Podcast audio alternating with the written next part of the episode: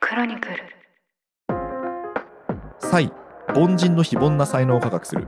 この番組は才能という概念を再定義し個人チームそして組織にとっての才能の生かし方を楽しく発信していく番組ですこんにちは。パーソナリティを務めます。株式会社タレント代表取締役の高知んこと佐野隆です。同じくパーソナリティを務めます音声プロデューサーの野村貴文ですポッドキャスト才今回から第11回となりましたよろしくお願いしますよろしくお願いします。前回はですね才能の見つけ方テクニカル編ということでインサイトというですね、まあ、インサイトっていう言葉あの8つの文字から構成されているんですけどそれぞれに当てはまる質問について自分の才能を見つけやすい質問について高知さんにお話しいただきましたはい。で8個あるんですけど前回4つまでしか消化できませんでしたねそうですね。スチューデント、サンクス、ハプニング、ギフトまでしかご紹介できなかったので、残り4つを今回ご紹介できればなというふうに思います。わかりましたではでは早速ぜひよろしくお願いしますはい。よろしくお願いいたします。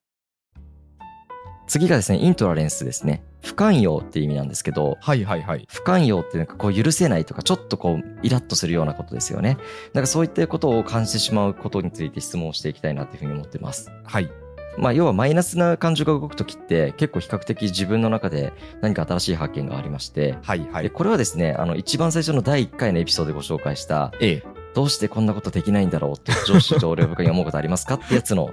はい質問なんですよ。 A A で、まあ、これはね前回野村さんにやらせてもらったと思うんですけど、はいちょっと別の観点で、なんか自分では当たり前にできてるのに他の人を見ると苦戦してることってありませんかっていう質問はでいす、はいはいこういう質問でもいいです。そうですね。これなんか私、あの、第1回か第2回で、プロジェクトマネジメントというか、計画を立てて、その順を追ってやっていくっていうのが意外に、あの、苦戦してる人が多いみたいな話をさせてもらいましたね。そうでしたよね。ええ、そうそう。僕もなんかこれふと考えてみてもいいですかはい、お願いします。僕の中ではマニュアルはあるんですけど、はい。あんまりこっちが楽しめてないのにマニュアル通り頑張ろうとしてる店員さん見たときに、なるほど、なるほど。はいはい。もう、もうちょっと工夫したらいいんじゃないかなって思うことをすごい。 感じますねあー。そうですね。だからあれですよね、その、マニュアル通りにやるっていうのはあくまでもその手段で、はい。で、その目的っていうのは、そのお客様に快適な思いというか、いい思いをしていただくっていうのが多分目的なんですけど、はい。マニュアルを守ることが目的化しちゃってるみたいな、そういうことなんですかね。あ、そうです、そうです。そういうことです。うん僕も結構マニュアルは好きなんですけど、はい。まあ、少し破って、手張りという言葉が武道であると思思うんですよね。守って破れて離れるですよね。はいはいはい。はい。まあ、要はちょっと工夫しましょうってことなんですけど、ええその工夫しましょうっていうことを、イラッとまでは全く思わないんですけど、はいしたらいいんじゃないかなって思うことはすごくあって、うんうんだから多分結構創意工夫がすごい自分の中ではついついやってしまうことなのかなと思いますね。ああ、そういうことですね。はい。型はあるんだけど、そこからこう、さらにプラスワンというか、はい改善しようとしに行くってことですね。まあ、ただ自分の中でこの才能はデメリットもありまして創意工夫しすぎて原型がなくなる みたいなことがあって、はい なるほど。型なしになっちゃうってことですね。でよく分からなくなっていくっていうことがあって僕あの結構ついつい造語作っちゃうじゃないですか才能方程式とか才能波形モデルとかはいはい。これもやらなくていいことなの になるほど。どんどん外してっていきたくなるはいはいはいはいはい。このインサイツとかもそうですよねはいはい。別になんかこういう型にしなくてもいいんですけど、うんうんうん。はい、もう少しなんか心理学に基づいた概念で普通に説明すればいいのかもしれないんですけどはい。どんどん外したくなって応用したくなっちゃうんですよ ねなるほど。独自の方法をやりたくなるんですね。はい。なんかこれはだから価値があると認められる環境と、そうじゃないシーンはあります。はい。だからこういうラジオ番組とかだったら、まあ、ある意味少しちょっとエンタメ性もあるのでいいのかなと思うんですけど、うんうん学者の前ではこういうお話はちょっとしづらいですね。ああ、そうですね。確かに。まあそういうふうに才能が生かされる場所と生かされない場所があるのかなっていうふうに思います。んで次はスコーンですね。これは拒絶って意味なんですけど、うんうん。うん。拒絶してしまうことから見つけるっていうもので、苦手な人とか拒絶してしまう人とかはいませんかっていう問いですね。うんうん。例えば苦手な友人とか苦手な仕事仲間とか多分いらっしゃったりする人いると思うんですけど、はいまはあい。それはどんな人でどんな性格でどんなところが嫌ですかっていう質問ですね。そうですね。まあ、人間なんで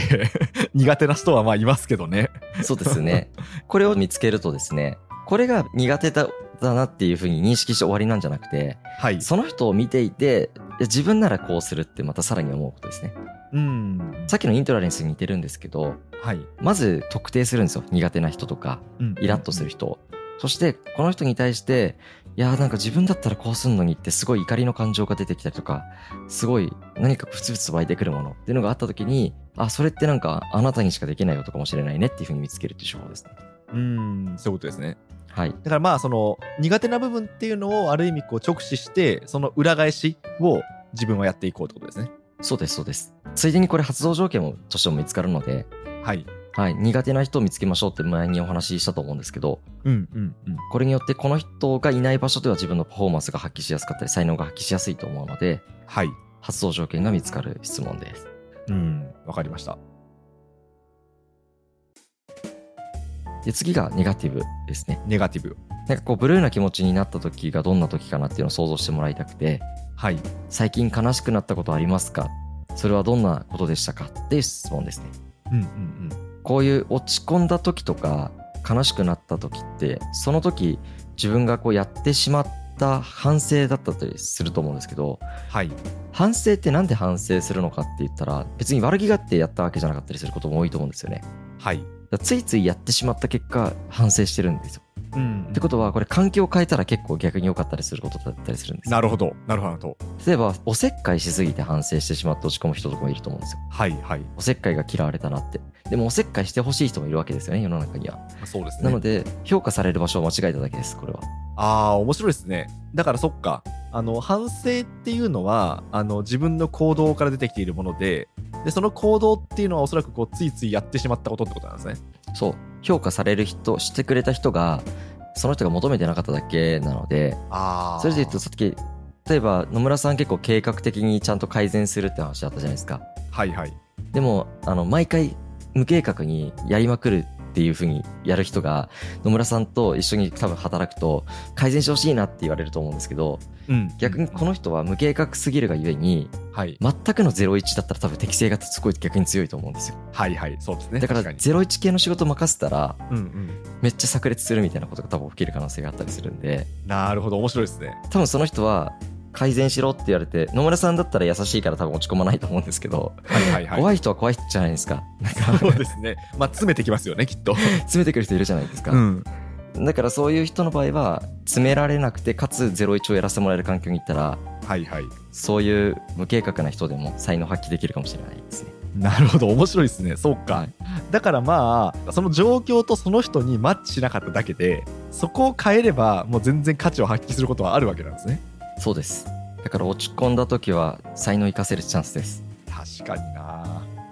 い、やでもそうなんだよなだから多分私の場合はあのあったとすると変化への対応力が遅いみたいなダメ出しを受けたことはあってはいそれこそベンチャーで働いてるとそういうことってよくあるじゃないですかあそうですよねでも自分としてはいや先週これやるっていう風になってその組み立てたんですけどみたいなそれを実行するためのプラン組んだんですけどみたいなつもりでいるわけなんですよ環境と合ってなかったってことなのかなって今思いましたそうですね多分本当にシンプルに環境ですね、うんうんうん、だからやっぱ環境を変えるって本当に大事なんではいはい、才能を見つけてから環境を変えようっていう人も全然おすすめなんですけど、もうとりあえず環境を変えちゃうっていうのはありで、はい なるほ どでまあおすすめとしてはいきなり変えるんじゃなくて別のことやってみるとかでも全然よくて、はいはいで新しい趣味始めるとか新しい仕事始めてみるとかでも全然いいんですけどうんそういった形でやると今まで嫌われてた行為がめちゃくちゃ喜ばれる行為に変わったぞみたいなことはあったりしますよねそうですね僕は結構極端な人間なんで比較的これがすごいあるんですよねはいはいはい環境を変えるとめっちゃ嫌われるし環境を変えると喜ばれるはすごい非常にありましてうんうんよく喋るしよく提案するんですよ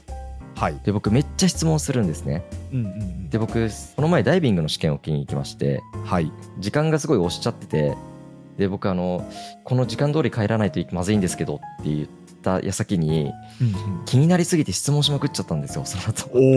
おお なるほどなんか別に早く帰りたい思いも強いんだけど、はいはい時間通りにやってほしいんだけどめっちゃ質問が湧いてきちゃってはいはいで質問しすぎたらダイビングの講師の先生に「あの君が早く帰りたいって言ったんでしょ?」って言われたんですね なるほどちょっと反省しましてはいはい落ち込んだんですけど、うんああいけなかったなと思って。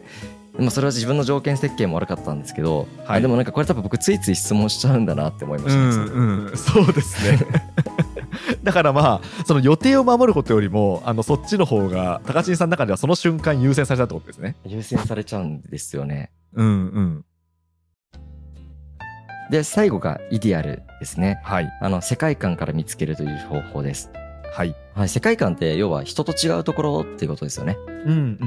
この人世界観あるねって言ってるのってすごい私とは違うねって言い方だと思うんですけどん。はい。友達と比べて自分ってこういうとこ変わってるなって思うところってありますかっていう問いです。あーそうですねこれって自分だとなかなか気づきづらいというか、うんなんか私も本当いろんな人と喋ってあの自分のその他の人とは違う部分っていうのをなんとなくこう人生の中であの見つけてきたんですけどはい。なんだろう自分はある意味それってこう自然に受け入れてるじゃないですかはい。だからその結構人からなんか言われないとその変わってることって見つけづらいなっていうのは思いましたねあーそうですね。なので、よく周りからこういうこと変わってるよねって言われること、うんうん、まあ、友達とか家族から言われることをすごい聞いてみると、はい、うん新しい発見があるんじゃないかなと思いますけど、うん、なんだろうな、なんか言われたことありますか野村さんって周りからこう変わってるね。変わってるねですかそうですねなんだろうな逆に野村さん僕見て変わってるなって思うとこありますか高知さん見てですかはい。あ結構ありますよ。 結構ありますよってのもあるんですけど。 いや、だって、直近のエピソードは割と、ああ、変わってるなって思いましたよ。ああ、直近のエピソード、ダイビングの話ですかソダイビングの話。ああ、そうですよね。はい。で、むしろ悪い意味じゃなくていい意味でなんですけど、はい。高知さんってだから、予定をいい意味で崩すじゃないですか。 はい、そうですね。そうそうそうそう。で、それって、まあ、要は日本の教育的な、で、その教育に沿って育った人はい。の、あの、こう、思考形式とちょっと違うと思うんですよ。はい。あの日本の教育で育った人ってやっぱ基本的に予定は守るっていうか順番を守って予定を守るじゃないですかうん。でこれは別にその良くも悪くもだと思うんですよはい。でも高知さんってどっちかっていうとその、まあ、予定は組むんですけどあのその時々ごとのやっぱその自分の心の声とかあとそのこっちだっていうこう更新された情報とかはい。そういったもので結構柔軟に切り替えるじゃないですかいろんなものをそうですね。それは結構少なくとも多数派ではないなって感じはするんですよね確かにそれでなんか人に迷惑かけちゃうことも全然あるんですけど、はい一応でもただ考えてることとしては、うんその自分だけがただ都合がいいようになりたいわけではなくて、はい相手との共同作業において、うんここは確かに僕の自己中に移るかもしれないけど、言っとかないと、はい最終的に全員が良くないかもなって思うこととかは積極的にやるんですよ。うんだから例えばダイビング講習とかでも遅くなっちゃった原因ってうんうんみんながちょっとこう僕友達とみんなで受けたんですけどはい遅刻しちゃったりとかで一人が二日酔いでよくトイレに行くからめちゃくちゃ遅れちゃったりとかしててなでるほども僕からするとこれ一人でも落ちると全員で楽しめないのでうん先生がもうパンパン行くからうんはいはい、はい、質問しないとこれ絶対に受かんないんじゃねと思ってなるほどな。大事なポイントを質問しようって思ったんですね。で、結果僕は怒られるっていうオ チだったんで すけど。果なるほど。 あでもそれって、うんはい結構私は必要というかその面白い要素だなと思うんですけどはい。私のあの考えというか理解だと多分多くの人は予定をこう守ることを優先してしまうというか目的化してしまってはい。途中でそのうんと思ったりあのここでその一回軌道修正した方が全体最適になるんじゃないかっていうその心の声を潰してしまってると思うんですよ。はい。まあ、例えばその学校の授業で自分は100%分かってないんだけど先生が「はい今日の授業はこれで終わりです」って言ってそうすると分かったような気になるというかうん。自分の中での質問を放置したまま次に行ってしまうみたいな話とか、はいあ。とは会社のプロジェクトとかでもそうだと思うんですけどこのまま行くとちょっとなんかやばくないみたいなことをなんとなくみんな思っているんだけどいやでもなんかリリース日決まってるしもう世間にもこの日リリースって言っちゃってるからみたいなそういったことをその目的化するそれを最優先してしまってでなんでしょうね途中で軌道修正ができないっていう人の方がおそらく多数派だと思うんですよね。はい。はい。はいで、その中で高知さんは結構、その軌道修正するから、そこっていうのは、その多数派の考えではないんですけど、むしろ私はすごいいいなっていうふうに思ってます。あありがとうござい ます。 はい。まあそうですね。どっちかというと目的達成がパパ僕はうん。欲求として強いので、その目的を達成するためであれば、自分が嫌われ者になっても手段を講じるっていう結構やっちゃうがちですね。うん。いいですね。なんでそこら辺はね、確かに客観的に見て思うとこだし、まあ、私もなんかその家族からよく、あなたは変わってるっていうふうに言われるんですけど、 はい。でも自分だと何が変わってるか分かんないんですよね。ああ。野村さんの確かに変わってるところ、僕の中で結構野村さんが完璧な人ってイメージが強いんで、あ、そうですか。うんまあ、でも僕から見たら変わってますけどねその僕と結構逆なことが多いので、はいはいあはい、はい。ある意味なんでこんなに逆にきっちりできるんだろうとかはい。なんでこんなに計画的なんだろうとかすごいびっくりすることがあってそういうところでは僕から見たら変わってるっていう思うん思いますね、。うんでもそれがなんか助けられてることはすごい多いので、はい自分との違いですよね変わってるというのはそうですね。うん。あ、ちなみにそうだ、あの思い出した、ハンターハンターって読んだことありますあもう大好きです。僕、ハンターハンターに発動条件っていう名前あるんですよ。なるほど、そうだ、ありましたね。それで、家族に言われたのが、主人公ゴンっていうじゃないですか。はい。で、ゴンは純粋な好奇心を持っていて、うん。例えば世間的に殺し屋だったりとか、そういうふうにこう、えって思われる職業の人でも、えー、すごいですねみたいな感じで言ってしまうと。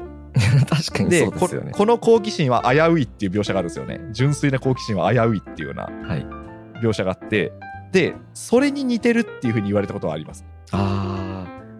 確かに野村さんってどんなものにも好奇心持ってくれますよね。そうですね。で、逆に言うと、善悪的にこれどうなのよみたいな、うん。あの、多くの人からすると、まず直感的にえって思うような事象があったとするじゃないですか。はい。それに対して多分私は、え、なんだろうこれみたいな風に、うん。ワクワクの方が先に行っちゃうっていうところはあったりしますね。あーでもそれは確かに世の中的に見たら変わってますよね。そうですね。はい。これ、あの、言われたことあるんで思い出しました、今の話で。あーいいですね。自分もでも同じ欲求持ってるかも気になっちゃいますね。ねえ。変な人でも。気になっちゃいますよね、本当に。でもだからこそ本当に世の中的に危ない人だよって友達に言われた時にえはい。ってなって好奇心が勝るんだけどそこは線引きしなきゃなっていうのを社会人として学習したみたいなありますけど実際好奇心としては持っちゃいますそこ似てますね。私も全く一緒で、後天的に社会人としてのテクニックとして、こう一線を越えないように、いろいろとやってるんですけど、はいでも多分字の部分は、何それ面白そうっていう方が最初に言っちゃいますね。そうですよね確かにじゃあそこは結構人と違うところですねそうですね。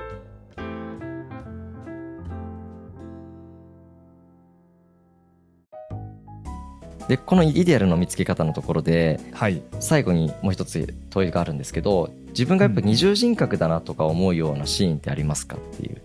二重人格。はい、A のコミュニティではこういう性格なのに B のコミュニティではこういう性格になるみたいな時ってすごいその人の世界観出るんですよ、はいはいはい家。族の前での自分友人の前での自分違いますかっていうやつですね多分そこは私、家族の前と友人の前と仕事上での自分があんま変わんないです ね。いやそれね本当理想的ですよ理想的ですかそうですか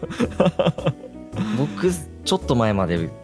ったんであ、そうなんですね。昔の友達とか出会ったりとかすると、はいこうなんか例えば「え佐野くんと共通友人なんだね」って言われた時にはいはい、 「こういうキャラだよね」って言われた時に結構困るんですよあ、全然違うわけですかそれが。はい、やっぱ建前みたいなものをすごい使う癖があってはいはいはい。本当に自分がさっきのダイビングの話もそれ変わってるからうんうんうん出さないように我慢してたんですよねずっとなるほどなるほど。社会人的な歩み方をしててはいはい。でもそれを解放したのが最近なのでうん。でもそれずれてないって本当幸せだなと思いますああ、そうですね。だからまあ結構、高知さんは気を使っていたわけですね。そこは。そうですねだからいろんなコミュニティが混ざってみんなが集まったらこう恐ろしいことになります自分はどのキャラでいればいいんだろう、 確かにそうですよね。はいあだからそうそう、あのそれこそ、私がこう今、出張をしてるんですけど、はいあの出張中にこう、ポッドキャストの収録してるわけなんですよ、その取材させていただいて。はいで、そこに、まあ、予定の都合で、まあ、家族が一緒に同席してることがあるんですよ。はいでそうすると私がこうインタビューしている様子っていうのをその家族は隣で見ているんですけど、まあ、ほぼほぼ違和感ないって言ってましたねあいいですねめちゃくちゃいい今吉田氏の話になっちゃったんですけどはい、まあ、究極その二重人格が別に悪いわけでもなくてうんう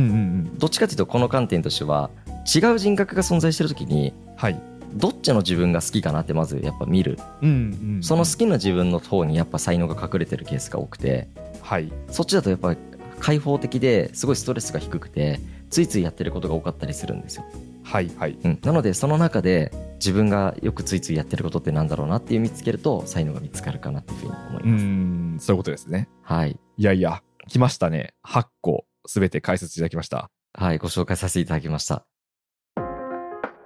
ちょ最後にお伝えしたいのがですね、才能だけ見つけるっていう行為を今回やってみましたけど、はいああんまり実は意意味がなくてですね、はいはいはい はいここに基づく欲求ってなんだっけっていうとこまず見つける必要があるんですね。うんうんうんだからついついやってしまう行為はなぜやってしまうのかってはいいうことを聞いた、考えたときに、いや、こういう欲求があるからやってるな、こういうやりたいことがあるからやってるなって言ったときに、うんうんその欲求とかやりたいことが今も持ってるかってことがすごい重要なんですよ。はいはい今持ってるかはい、昔持ってた欲求に対して使ってた才能でしかないかもしれなくてうーんなるほど。今持ってる欲求につながる才能だったらそれは使える才能ですうんうんなのでただ見つけるだけじゃなくてどういう欲求と結びついてるかっていうのを確認してほしいなっていうふうにうんうんうん思いますね例えば起業したいの欲求にこの才能使えてるなとかはいはい。もう最近この才能使ってないなとかだったら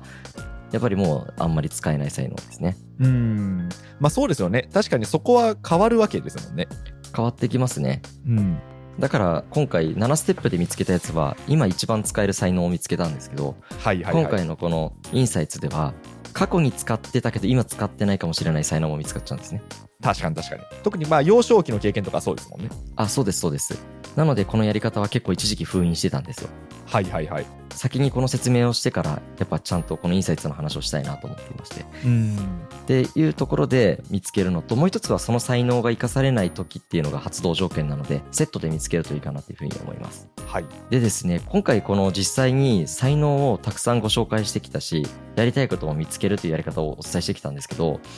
現場でどういうふうに活かせばいいのかとか今の現職でどう生かしたらいいですかっていうことを結構ご質問されるんですねはいはい。ただなんかその現職で生かすっていうのは生かしやすい仕事と生かしにくい仕事がありますうんやっぱりルールが決まりすぎたりとか、はい会社のシステム上をしょうがなくてやんなきゃいけないとかもありますし、はいはいはい。じゃあ転職しなきゃいけないのかっていうと転職先で本当に理想的な職種につけるかっていうとまた違ったりすると思うんですよねそうですね。まあ現実問題そうですよね。現実そうなんですよただ活かせる仕事もあると思うんですけどうんなんかそこで結構おすすめなのがですねプロボの副業企業が結構やっぱおすすめではいはい。プロボノっていうとこうボランティアみたいなものなんですけど自分のスキルとか経験を生かして実績を作るとか誰かに社会貢献するとかそういった活動なんですよねうんであとはまあ副業っていうと、まあ、アルバイトも副業に含まれますけど実際自分が得意なスキルを生かして少し小さな事業をやってみるうん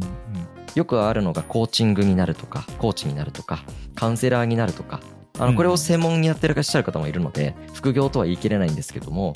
すごい小さく始められるような事業ですねうんは副業としてやってみる。で、えっと、これが形になってきて結構事業化しできそうだなと思ったら起業してみる。うんまあ、副業も起業も一緒のようなもんだと思うんですけど、まあ、規模感の違いですね。なんかこの3つを結構やれると比較的才能っていうのを活かしやすいかなっていうふうに思っていて、うんまあ、というのもさっき言ったように制限がないんですよね。自由度が高い。そしてもう一つは発動条件がすごい満たしやすい。はいなんか人間関係も健康状況もキャリアとかも全部お金も満たしやすい。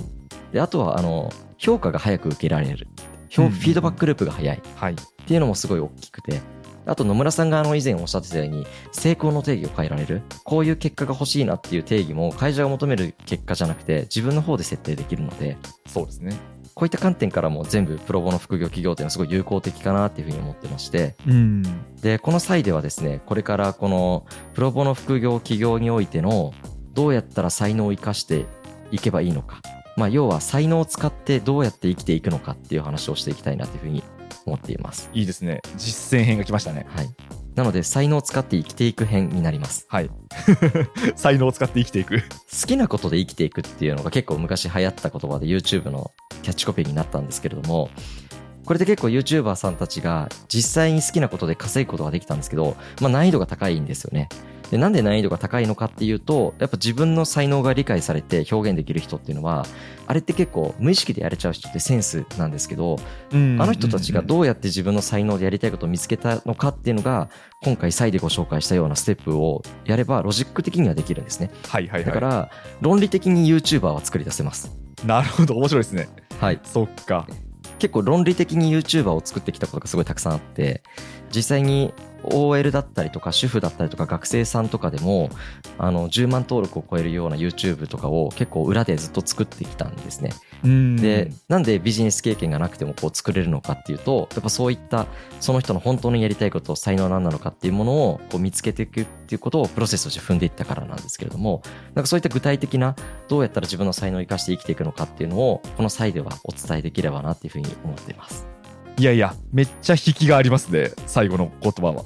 ありがとうございます。で、ただその前にですね、はい実際これまで話してきたことのその才能ってどういうものなのかっていう、あの、アカデミック的な、学術的な理論の話をまだできてなかったなっていうふうに思うので、はいは一い。回理論編をあの挟ませてもらえたらなっていうふうに思っています。わかりました。そうですね。あの、これまで話してきたことっていうのは、結構具体的なお話が多かったんですけど、実はその背景に理論があるってことですよね。はい。で、今回その理論の中でも特に一番重要な欲求ってことについてさらに詳しく触れていきたいなというふうに思うので、はい。このお話も次回お話しできればと思っております。わかりました。では、続きは次回いきたいと思います。サイ、凡人の非凡な才能を科学する。ここまでお聞きいただきましてありがとうございました。もし気に入っていただきましたら、ぜひフォローやチャンネル登録をしていただけますと嬉しいです。そして、この番組ではリスナーの皆さんからのお便りをお待ちしています。概要欄に投稿フォームを記載しましたので、感想や質問などお気軽にお寄せください。また、ツイッターでハッシュタグ、ポッドキャストサイ、ポッドキャストはカタカナ、サイはアルファベットで感想をツイートいただけますととても励みになります。この番組は毎週金曜日朝6時に配信されます。それでは次回もどうぞよろしくお願いいたします。